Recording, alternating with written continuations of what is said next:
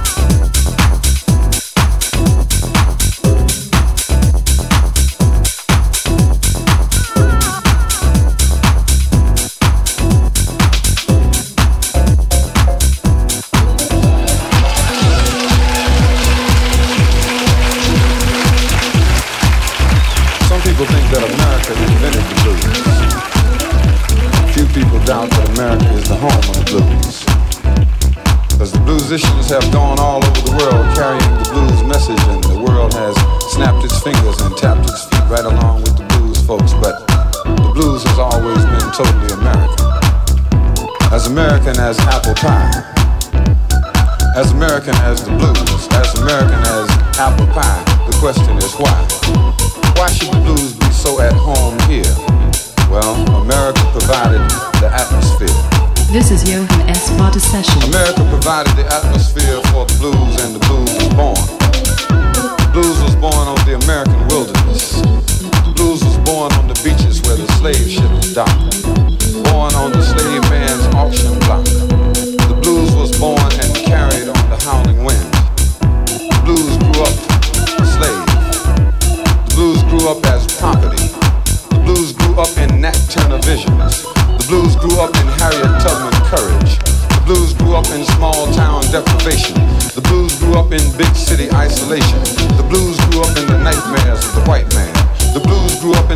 singing of Bessie and Billy and Ma. The blues grew up in Satchmo's horn, on Duke's piano, in Langston's poetry, on Robeson's baritone. The point is that the blues is grown. The blues is grown now, full grown, and you can trace the evolution of the blues on a parallel line with the evolution of this country. From Plymouth Rock to acid rock, from 13 states to Watergate. The blues is grown, but not the home. The blues is grown, country has not. The blues remembers everything the country forgot. It's a bicentennial year, and the blues is celebrating a birthday And it's the bicentennial blues.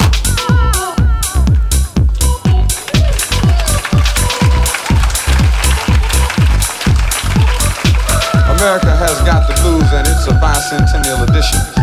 The blues you might amuse you, but make no mistake, it's a bicentennial hysterical importance. A year of historical importance.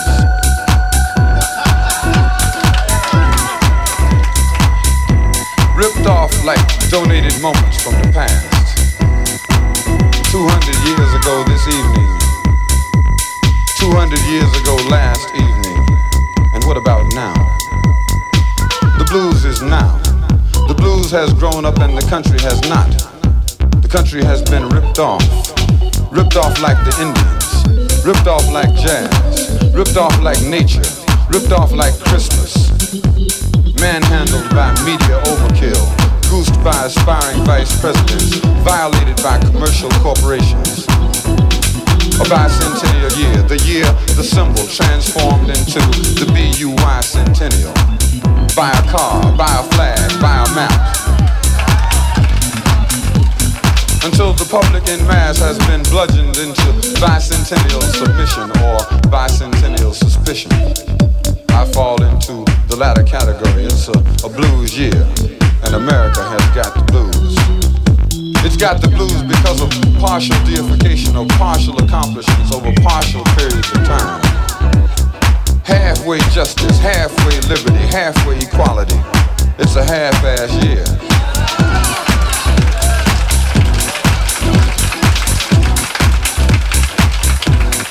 And we would be silly in all our knowledge, in all our self-righteous knowledge when we sit back and laugh and mock the things that happen in our lives. To accept anything less than the truth about this bicentennial year. And the truth relates to 200 years of people and ideas getting by. It got by George Washington. The ideas of justice, liberty, and equality got told by George Washington.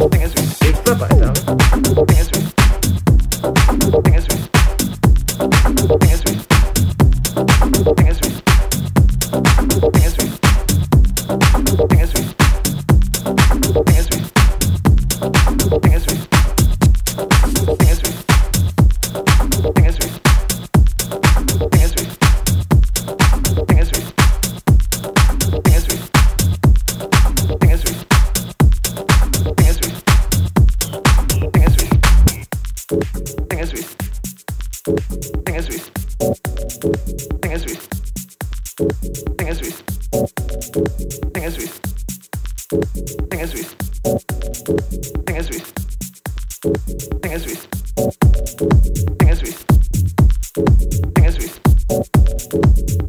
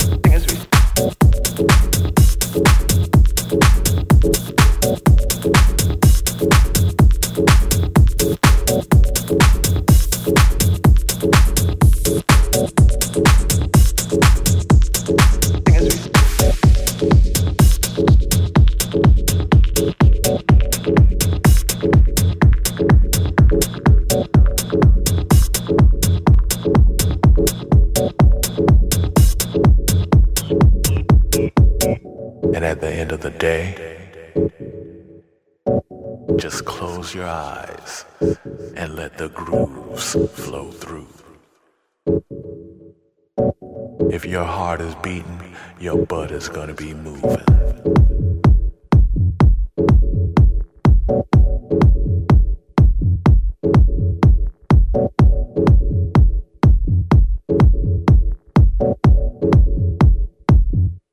Free your mind.